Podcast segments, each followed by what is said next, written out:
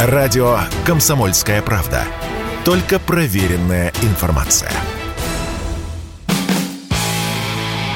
Автоньюз. Совместный проект радио КП. Издательского дома «За рулем». Эксперименты над водителями продолжаются. Страховые компании начали использовать записи с дорожных камер при определении страхового возмещения в случае ДТП. Пока только в Москве. С вами Максим Кадаков, главный редактор журнала «За рулем». Эксперимент с камерами при определении страхового возмещения будут проводить в столице и не во всем городе, а лишь на Московской кольцевой. Это стало возможным благодаря соглашению страховых компаний с Московским центром организации дорожного движения. Смысл этого эксперимента в следующем. ЦОДД будет предоставлять страховым компаниям по их запросу записи с дорожных камер, которыми МКАД обвешана, как новогодняя елка. И это не фигура речи. Новые камеры с широкоугольными объективами висят на мачтах освещения так, что не остается практически ни одного непростреливаемого участка. Видно всю дорогу, включая развязки. Так вот, при поступлении заявления от потерпевшего о страховом возмещении или прямом возмещении убытков по ДТП, которое случилось на МКАД и которое было оформлено не на месте происшествия, страховые будут изучать записи с камер, чтобы восстановить всю картину событий. На первый взгляд идея выглядит позитивной – Страховые хотят быть уверенными, что заявитель их не обманывает и что авария действительно произошла там, где указывает пострадавший.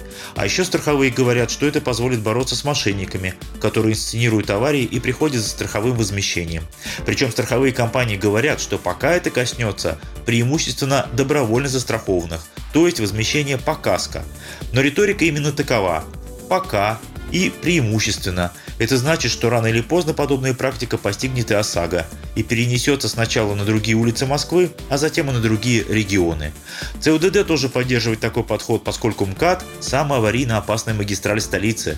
Разрешенная скорость на ней 100 км в час. Даже минимальная авария, когда на любой полосе останавливается автомобиль, это риск повторного ДТП. А повторные ДТП случаются часто и со страшными последствиями, когда восстановившийся на полосе автомобиль врезается машина, летящая со скоростью 100 км в час.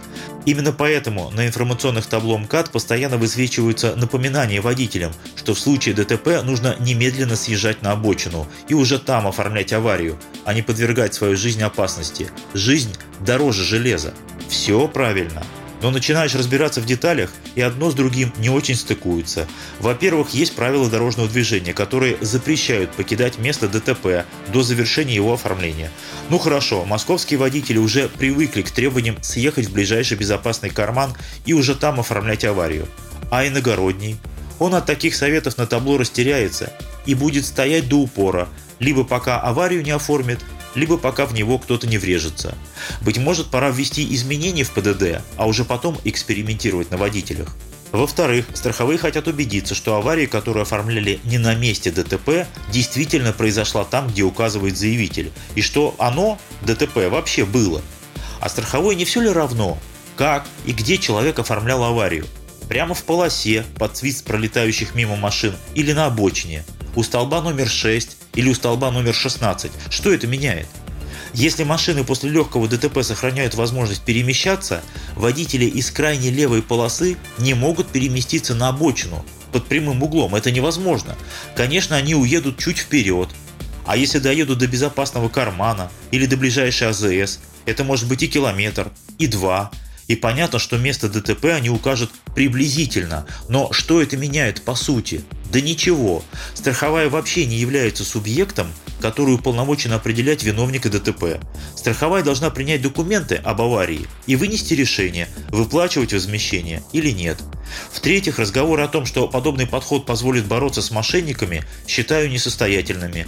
Но неужели вы и впрямь думаете, что мошенники будут инсценировать аварии под камерами? Да они найдут беспроигрышное место, без камер, без свидетелей, благо таких мест предостаточно даже в Москве. Тем не менее, несколько страховых компаний уже заключили соглашение с ЦУДД, и эксперимент проводить будут. Пока только по полисам КАСКО, но не исключено, что в будущем это коснется и ОСАГО, если удастся протащить соответствующие изменения в законодательстве. Если записи с камер действительно помогут страховым ускорить выплату возмещений, прекрасно, пусть так и будет. Но если весь этот механизм будет нацелен на то, чтобы при малейшей возможности отказать в страховом возмещении или максимально урезать его, то страховые компании столкнутся с оттоком желающих оформлять полисы. Не то сейчас время, чтобы жестко экспериментировать. С вами был Максим Кадаков, главный редактор журнала «За рулем». Кстати, 4 апреля в Совете Федерации состоится совещание под многообещающим названием «ОСАГО. Баланс интересов страховых организаций и владельцев транспортных средств». Если этот баланс будет найден, непременно вам расскажу. Автоньюз. Совместный проект радио КП.